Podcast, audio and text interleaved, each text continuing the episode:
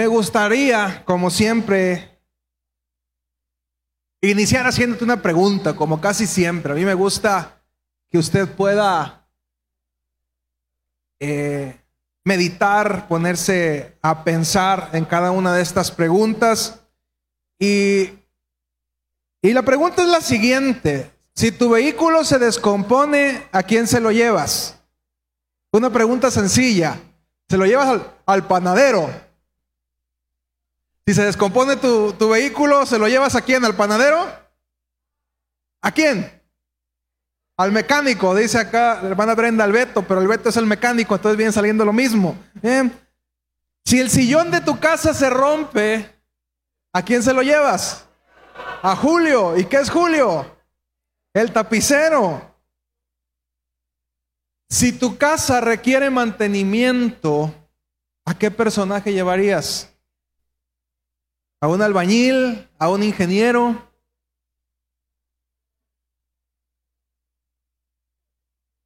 Ya en esta semana terminé de, leer el libro que mi mamá me prestó, El hombre en busca de sentido, nos lo compartió Anaí ahí en el grupo, un libro que recomiendo mucho, que lo pueda, que lo pueda usted leer. Y me llamó mucho la atención que antes de, de terminar el libro, él menciona una frase interesante. Este hombre es austriaco de nacimiento, pero judío por por herencia, sus antepasados judíos. Entonces, ya lo habíamos hablado, le tocó vivir toda esta cuestión del holocausto y mencionaba él algo interesante, que actualmente muchos psicólogos y psiquiatras están atendiendo cuestiones humanas que anteriormente las resolvían los pastores, los sacerdotes y los rabinos. Y decía él que él consideraba innecesario que mucha gente acudiera a la ciencia queriendo resolver cosas que se podían resolver desde la parte humana. Y mencionaba, los psicólogos y psiquiatras hemos tenido que atender un montón de cosas que no nos competen, pero la gente tiene temor a acercarse a algo que tenga que ver con religión sin darse cuenta que sería la mejor opción para su vida. ¿Cuántos hemos ido a un psicólogo? los psicólogos primeramente. Bien, y no está mal que existan los psicólogos, simplemente que a veces les llevamos trabajo que, no les correspondería hacer a ellos y que tendríamos que, que buscar con otras, con otras personas. Y así como buscamos al mecánico para arreglar el carro, al tapicero para arreglar al sillón, al albañil para rehabilitar una casa, los ministros, pastores como yo en mi caso, o los sacerdotes, rabinos, somos personas preparadas para desempeñar un oficio o incluso una profesión, porque se estudia. Yo, yo revisaba que un sacerdote, para poder fungir como tal, tiene que tener al menos dos licenciaturas. Entonces, eh, a veces la gente tilda a los ministros de gente ignorante, pero no se dan cuenta que están mucho más allá del promedio de, lo, de, la, de la media de estudio de la gente. Yo en lo, en lo profesional tengo licenciatura, dos especialidades y una maestría. Anaí tiene licenciatura, maestría y doctorado, es doctora ella. Y al, al ministro que tú te vayas normalmente es una persona preparada. No, no, suelen ser personas ignorantes como normalmente se cree, están capacitados para poder realizar la actividad que están desempeñando. Abre tu Biblia en Primera de Pedro capítulo 5, versículo 1 al 5.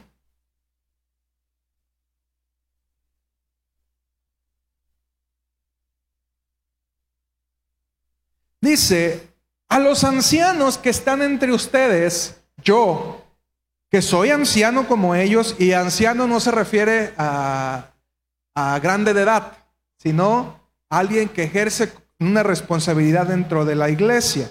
Testigo de los sufrimientos de Cristo y partícipe con ellos de la gloria que se ha de revelar, les ruego esto. Cuiden como pastores al rebaño de Dios que está a su cargo, no por obligación ni por ambición de dinero, sino con afán de servir como Dios quiere.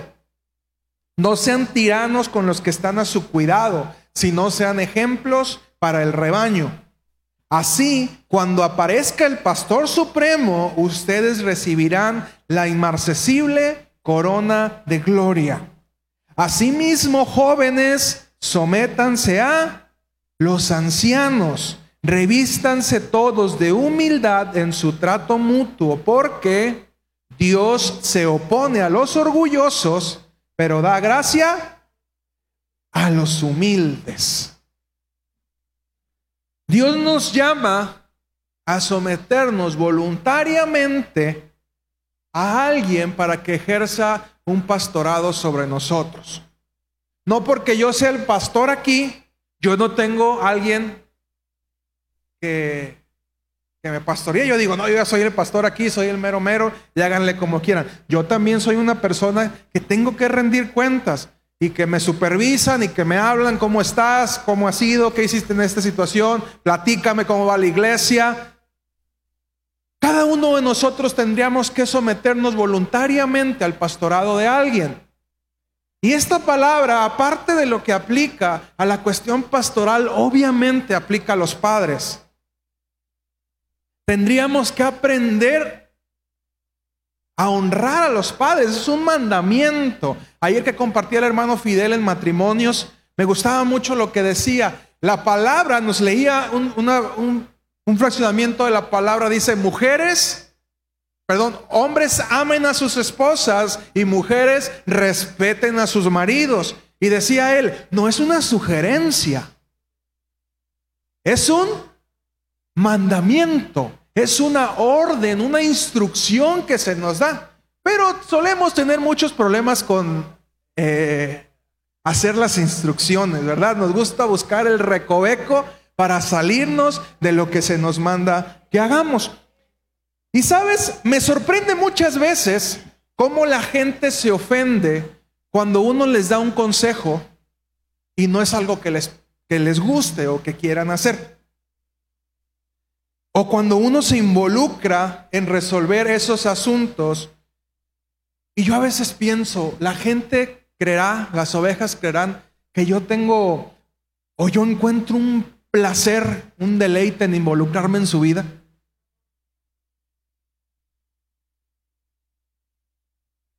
Pensarán que, ay, el pastor ahí viene otra vez a quererme resolver la vida. Siempre es lo mismo. Y la gente piensa que yo, ay, ¿cómo disfruto? ¿Cómo disfruto saber las cosas que me van a decir?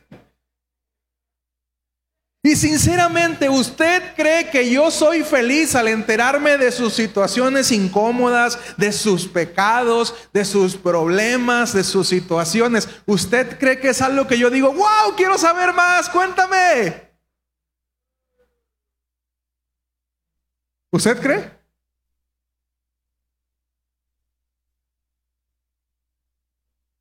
Realmente, cuando nosotros como pastores o alguno de los líderes busca involucrarse en su vida, lo hace porque quiere ayudarlo. Diga conmigo, si el pastor se involucra, es porque quiere ayudarme. Porque nosotros también obedecemos. Acá dice, Cuiden como pastores el rebaño de Dios que está a su cargo. Es una instrucción que nosotros tenemos. Y créame, nosotros los pastores viviríamos mucho más felices si usted no se metiera en problemas. La verdad, dijera el monito que el meme que manda Cristian, las cosas como son. Nosotros seríamos muy felices si usted viviera en paz, si usted viviera tranquilo, si no cayera en pecado, si viviera feliz, si no se deschongara con su esposo, con su esposa, si los hijos no le rezongaran a los papás, seríamos bien felices. Sin embargo, como sabemos que eso no se va a poder, buscamos ayudarle como nuestra labor nuestro compromiso delante de Dios a que usted pueda salir de esas situaciones. Hebreos 13, 17.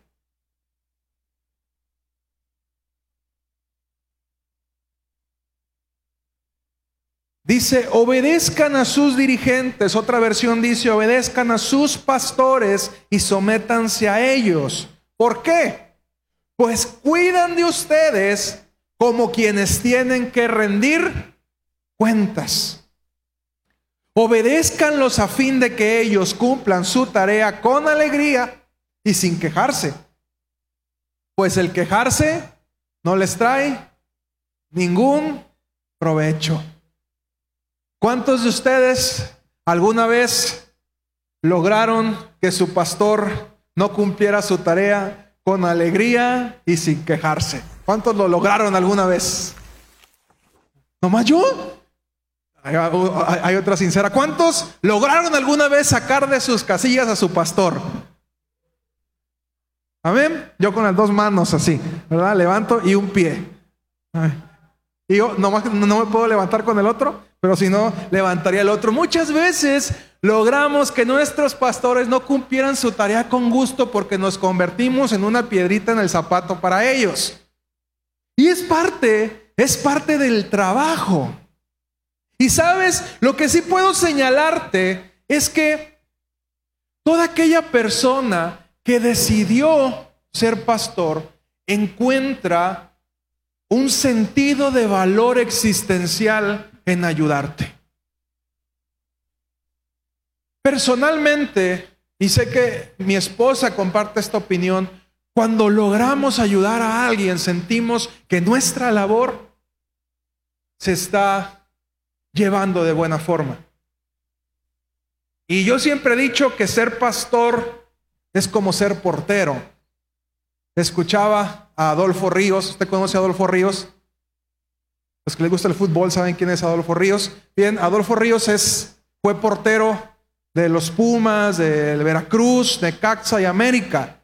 Él es conocido porque aparte de ser comentarista, directivo y exfutbolista, es cristiano y, va compartiendo en distintas partes. Y decía, la verdad, para ser portero tienes que ser una persona diferente.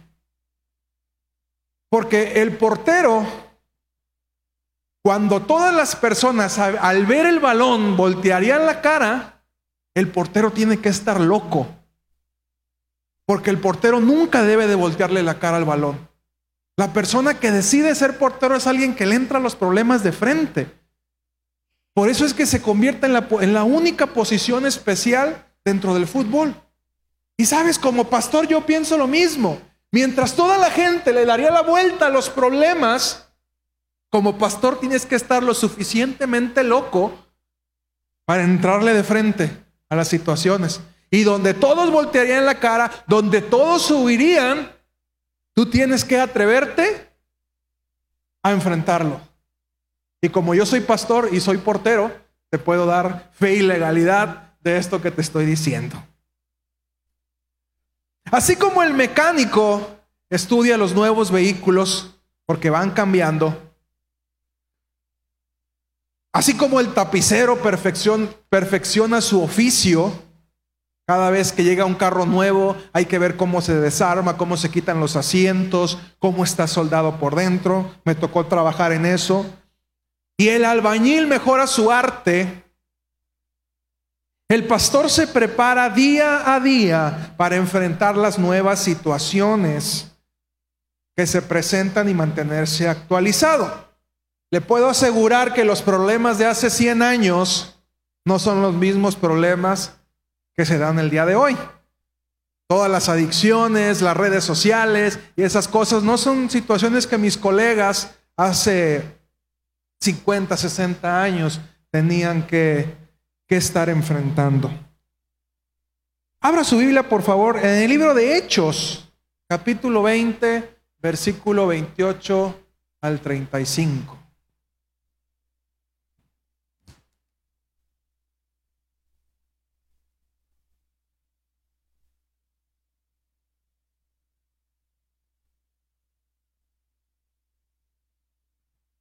Dice, tengan cuidado de sí mismos y de todo el rebaño sobre el cual el Espíritu Santo los ha puesto como obispos para pastorear la iglesia de Dios, que Él adquirió por su propia sangre. Sé que después de mi partida entrarán en medio de ustedes lobos feroces que procurarán acabar con el rebaño. Aún de entre ustedes mismos se levantarán algunos que enseñarán falsedades para arrastrar a los discípulos que lo sigan. Así que estén alerta. Recuerden que día y noche durante tres años no he dejado de amonestar con lágrimas a cada uno en particular. Ahora encomiendo a Dios y al mensaje de su gracia, mensaje que tiene poder para edificarlos y darles herencia entre todos los santificados. No he codiciado ni plata, ni oro, ni la ropa de nadie. Ustedes mismos saben bien que estas manos se han ocupado de mis propias necesidades y de las de mis compañeros. Con mi ejemplo les he mostrado que es preciso trabajar duro para ayudar a los necesitados, recordando las palabras del Señor Jesús. Hay mucho más dicha en dar que en recibir. Se critica mucho a los pastores porque dicen que los pastores buscan el dinero. Y personalmente he tratado de guardar mi corazón en esto. Dicen por ahí que el, que el pastor, si está gordo, es porque come mucho, agarra mucho a la iglesia para comer. Si está flaco, es porque no come y, y no le va bien en la iglesia. Bien. Si trabaja mucho, porque se va a morir pronto porque trabaja mucho. Si trabaja poco, es un ocioso y no da, no da chance. Y en lo personal, he decidido mantenerme trabajando y que mi sustento no dependa de la iglesia, porque de esa manera yo puedo mantenerme más ecuánime en cuestión del consejo que yo le voy a dar a usted.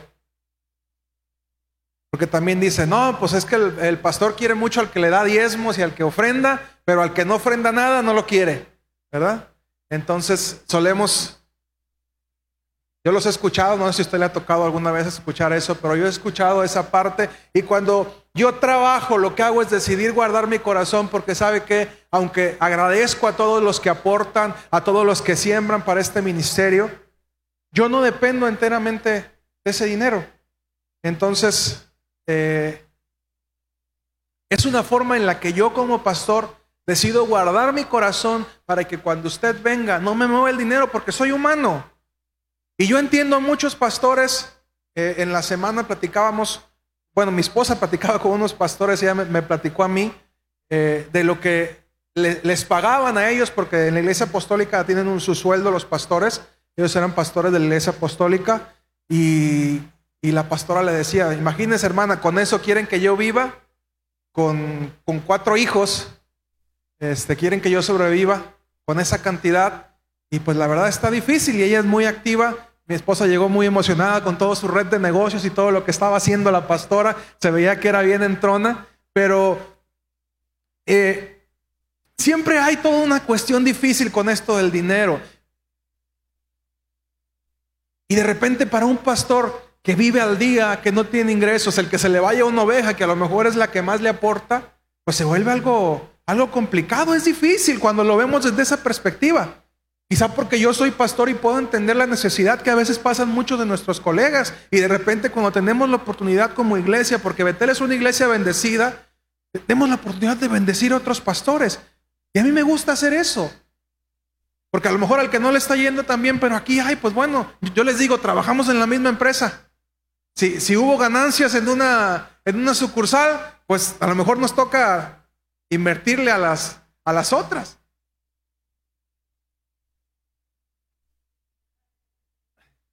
Y de esta manera busco que el consejo y la palabra que te voy a dar pueda dártela sin temor a lo que tú puedas aportar a la iglesia.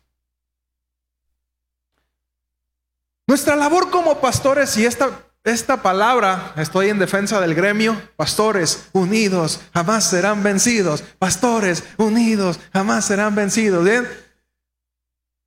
Porque yo sé que esta palabra no solamente llega a ustedes, con toda esta cuestión de las redes sociales, estamos llegando a otros países, a otras ciudades y la palabra que se comparte en este lugar trasciende las cuatro paredes estamos aquí.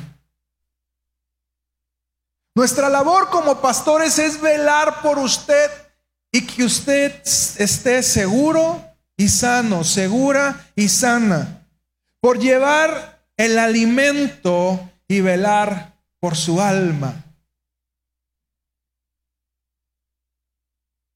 Una de las labores, y la encontramos en el Salmo 23, dice, unges mi cabeza con aceite. ¿Usted sabe por qué las ovejas son ungidas?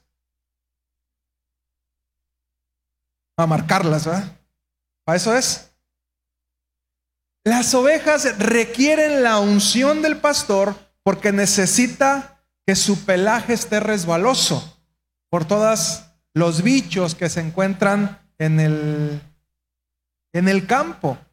Además, algo que sucede muy importante con las ovejas de manera física es que el pastor debe ungirles las narices. ¿Por qué? Porque hay unas moscas que depositan sus huevecillos en las narices y si el, el pastor no tiene el cuidado de ungirlas, comienzan a crecer las larvas, los gusanitos en las narices de las ovejas. Entonces, cuando esto sucede, las ovejas se desesperan tanto que comienzan a golpearse contra las piedras y los árboles. A tal grado que si no se tiene el cuidado, las ovejas se matan. Solas. Se empiezan a golpear, a golpear, a golpear hasta que se matan. Por eso es que cuando leemos, unges mi cabeza con aceite, a veces no entendemos, bueno, ¿para qué le echa aceite a la oveja? Y no nos damos cuenta de la importancia de la unción. Y cuando llevamos esto al Nuevo Testamento y dice, cuando alguien está enfermo, vaya con los ancianos, échenle aceite y oren por él.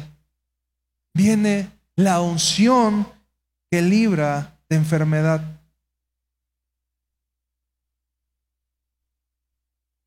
¿Por qué cree que suceden los conflictos entre las ovejas.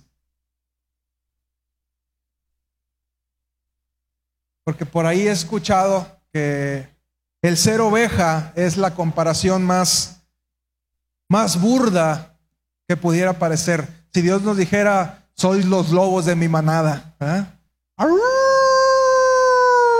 ¿Cuántos machos alfa hay en este lugar? ¿Qué pasó, hermanos? Uh, me sorprenden, me sorprenden, chicos. ¿Cuántos machos alfa hay en este lugar? No hay. Qué tristeza, caballeros. Casi el día del Padre y que andemos con esas cosas. Si Dios nos dijera, son los lobos de mi manada, los leones, perdón, de mi manada. Pero nos dice, son las ovejas. Y las ovejas, tristemente, y yo me cuento porque yo también soy oveja, las ovejas son animales tontos. Una oveja sin pastor no sobrevive. Usted, usted deja un león en el monte y el león va a buscar la manera de sobrevivir.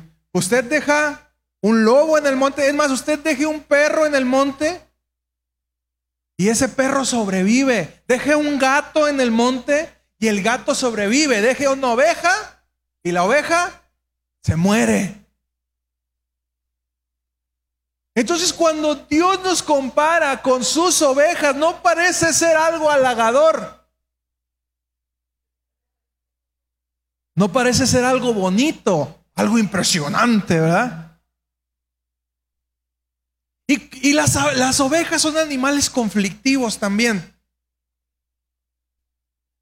Basta con que las ovejas tengan hambre. ¿Cuántos generan problemas cuando tienen hambre? Basta que las ovejas tengan hambre y comienzan a pelearse entre ellas.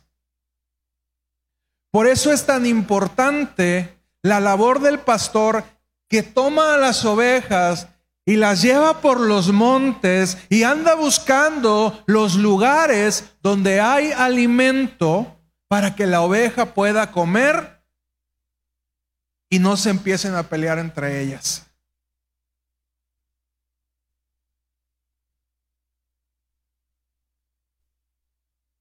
A Maite le tocó esta semana preparar la lista de las canciones de la alabanza. ¿Fue fácil, Maite? Ahora imagínate preparar y buscar una palabra, buscar los pastos verdes, una palabra cada semana para poder alimentar a la iglesia. ¿Crees que sea fácil? Porque a veces menospreciamos el trabajo de los pastores. Hasta los mismos pastores menospreciamos el trabajo de los pastores. Yo muchas veces, sinceramente me pregunto, Dios, ¿realmente es algo importante lo que estoy haciendo?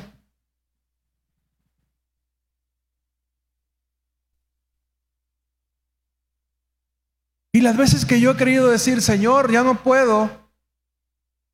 Y la semana pasada les preguntaba, ¿quién se anima a tomar mi lugar? Y se pelearon por hacerlo. ¿eh? Nadie levantó la mano. Y cuando leía también este libro y encontraba esa respuesta, decía, la labor que estoy haciendo es algo importante. Cuando revisaba todas estas escrituras, decía, creo que estoy haciendo algo muy bueno y no me había dado cuenta.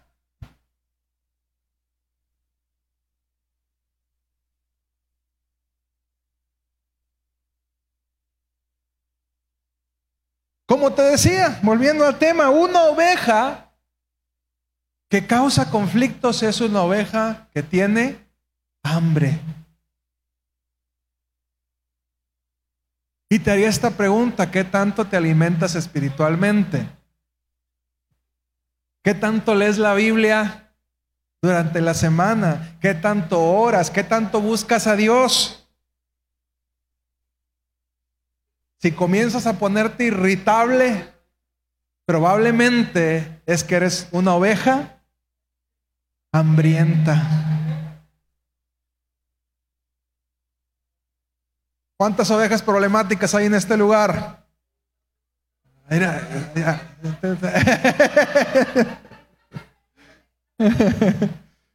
Probablemente es porque tenemos hambre.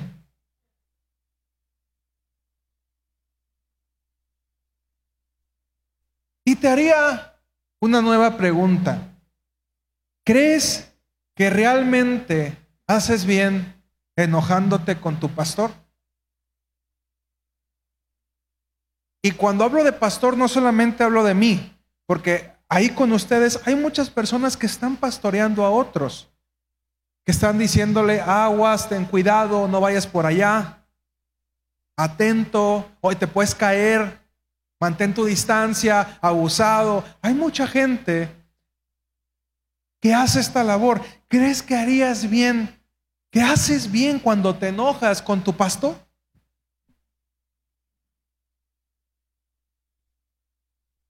Si muchas veces tenemos que involucrarnos en tu vida, créeme, no es para fastidiarte, ni porque disfrutemos resolver tus problemas.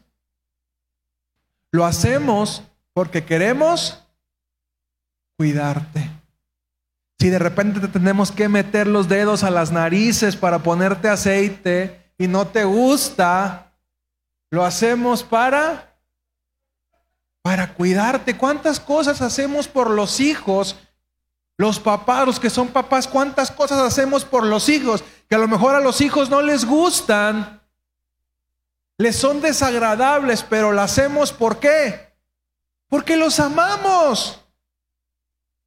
Y a veces no nos damos cuenta que nuestros papás a lo mejor por responsabilidad social, porque así se los dicta el gobierno, tienen que ocuparse de nosotros. Un papá o una mamá que no se encarga de sus hijos, ¿qué le ocurre?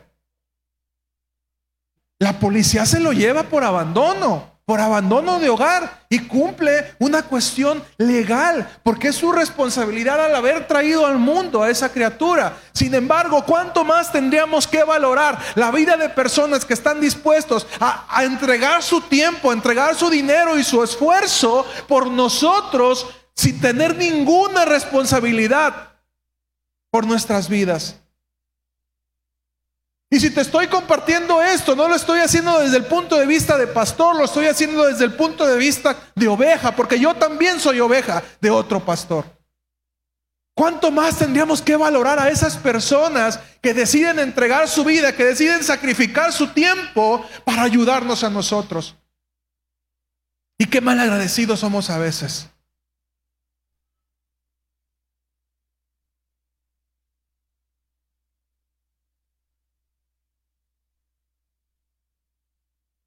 Porque sabes qué? Aquel que se anima a tomar el oficio de pastor entiende que las ovejas no son suyas y que un día va a rendir cuentas al, al dueño de las ovejas. Así es de que perdóneme si algún día, ahora me pongo del lado de pastor, si algún día yo hago algo que a usted le parezca desagradable. Porque antes de agradarlo a usted, yo me doy cuenta que tengo que rendirle cuentas de lo que estoy haciendo al dueño de las ovejas.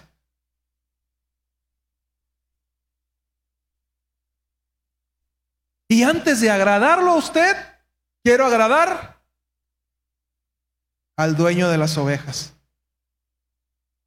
Perdóneme.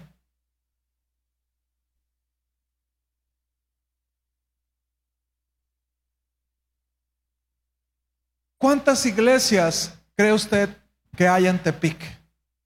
¿O cuántas iglesias conoce usted que hay en Tepic? Nada más aquí a la redonda tenemos una apostólica cruzando el puente. Tenemos otra por acá por la por los metates, ¿para qué lado? Tenemos una célula de Félix acá en la Citacua también. ¿Cuántas iglesias más le gusta que hayan a la redonda? Allá por el metropolitano tenemos a Sion, se llama, creo, también. La Tierra y Libertad, en la Tierra y Libertad hay otra iglesia. En la cantera, ¿cuántas iglesias hay también en la cantera? Usted podría estar en cualquier otra iglesia, usted pudiera ser oveja de cualquier otro pastor. Y entiendo que si usted ha decidido estar en Betel, es porque usted tiene confianza en sus servidores. El pastorado es algo que se basa en confianza. En el momento en que no existe la confianza, no existe el pastorado. Y yo siempre lo he dicho, como pastor tengo ovejas. Soy pastor de algunas personas, de otros soy pastor de la iglesia donde se congregan y de otros soy el pastor de la iglesia que visitan. Usted ya decidirá en cuál de esas clasificaciones se, se acomoda. Porque así funciona. Yo solamente puedo ser pastor de aquellas personas que me tienen confianza. Mientras no haya confianza, no puedo, no puedo serlo. No hay capacidad. Y así mismo, póngalo usted con otras personas. a nuestros papás no los elegimos.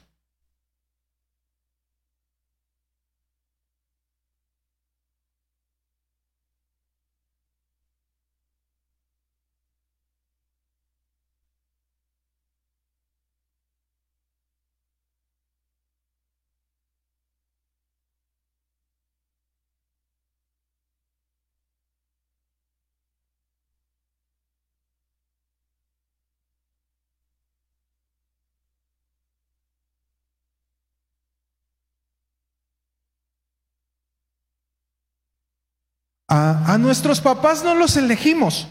Ya, ya nos tocó nacer ahí. O sea, por providencia divina, nuestro papá fue nuestro papá, nuestra mamá fue nuestra mamá. Como haya sido, los problemas que haya tenido, eso no lo podemos cambiar. Yo le doy gracias a Dios porque me dio una buena mamá. ¿Verdad, madre?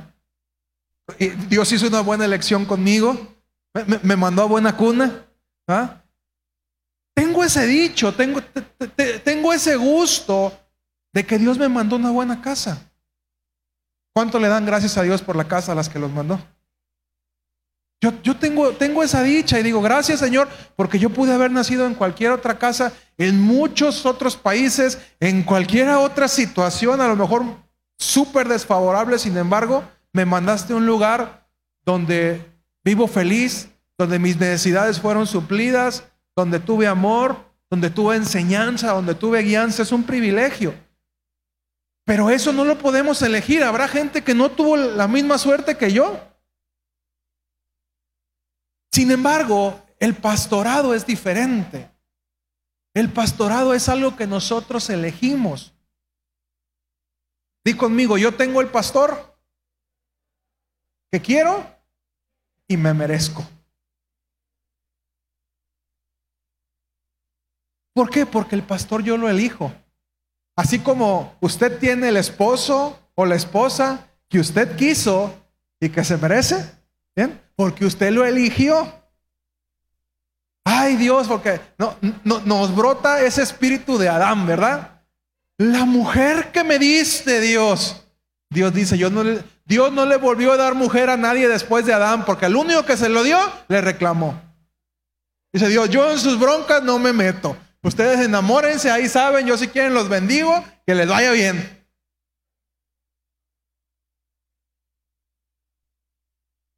A su vieja y a su viejo usted lo eligió. Así que si está teniendo problemas, échese la culpa a usted mismo. Y no porque luego el pastor que nos casó, ¿verdad? ¿Y uno qué?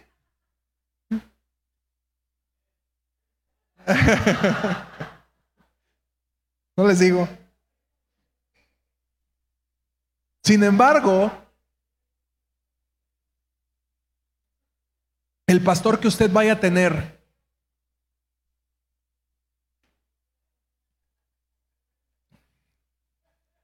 el pastor que usted vaya a tener de aquí a lo que reste su vida, él o los pastores que usted vaya a tener de aquí a lo que reste su vida, va a ser decisión de usted. Ay, es que no crezco, no me desarrollo, es culpa del pastor. Es responsabilidad de usted porque usted elige en dónde se congrega, usted elige quién es su pastor. Aquí nadie está amarrado.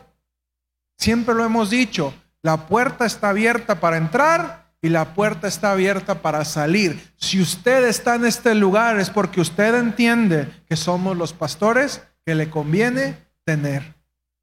¿Habrá mejores? Seguramente. ¿Habrá peores? También. Pero es usted quien va a decidir qué tipo de pastor quiere tener. No tenga miedo de repente a cerrar ciclos cuando usted sabe que ya no es su tiempo de estar en un lugar o que ya perdió la confianza con el pastor. Porque antes era la frase, ¿verdad? En esa iglesia naces, creces, te reproduces y mueres. Y no es cierto. ¿Quién nace, crece, se reproduce y muere en el mismo lugar? Tenemos que salir, tenemos que buscarle la vida. Lo mismo sucede en la fe.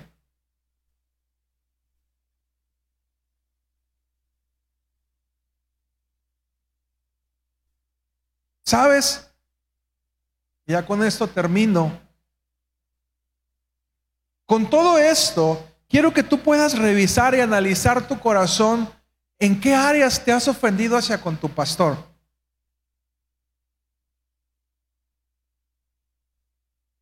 Pero sabes una cosa, no quiero que vayas a decírselo, porque eso es bien gacho también, ¿eh? Eso es bien gacho que, que, que tú estás con una, o sea, tú crees que la cosa está bien con la persona Y luego van y te dicen, ay no, pastor, es que la verdad usted me, cae, me, caía bien gordo. Y yo hablé de usted y le dije esto y le dije aquello. Y, y tú dices, ¿cómo?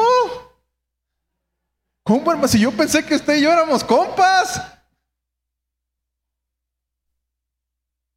Y, y al rato queda peor la cosa, porque en un principio no sabías lo que pasaba, pero ahora ya sabes lo que pasa y, el, y el pastor queda más lastimado de la situación.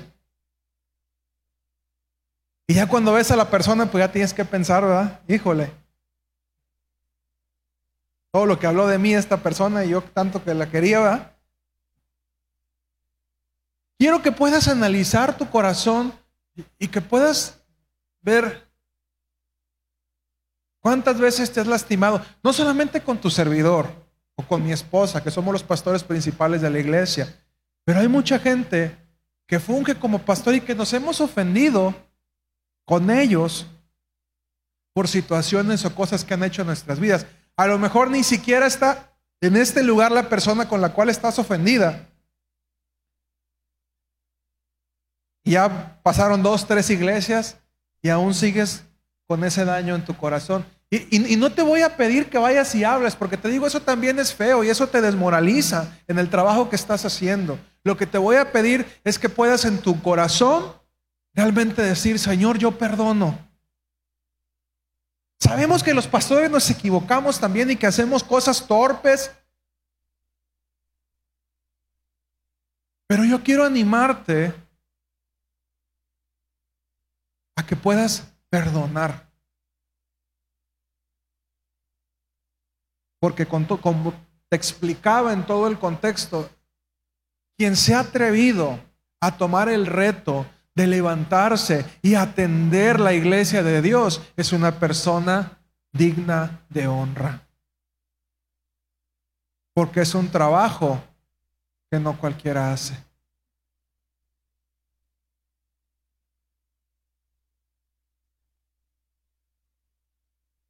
Quiero que cierres tus ojos, cierra tus ojos. Como te decía, hoy me tocó, me tocó defender el gremio.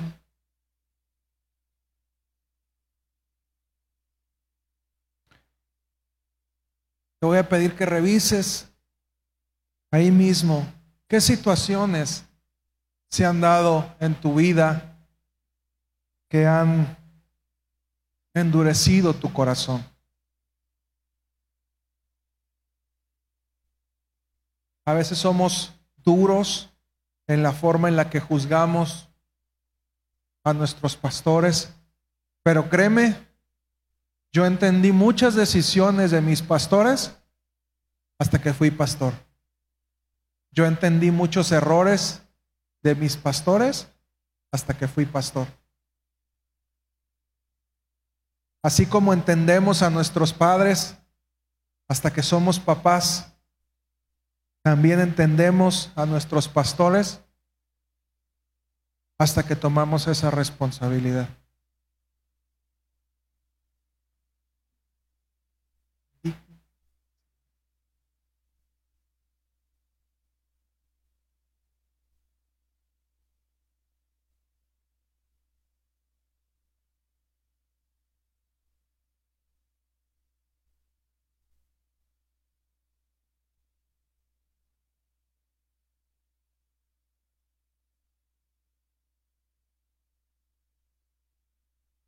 Comienza a hacer una revisión en tu corazón.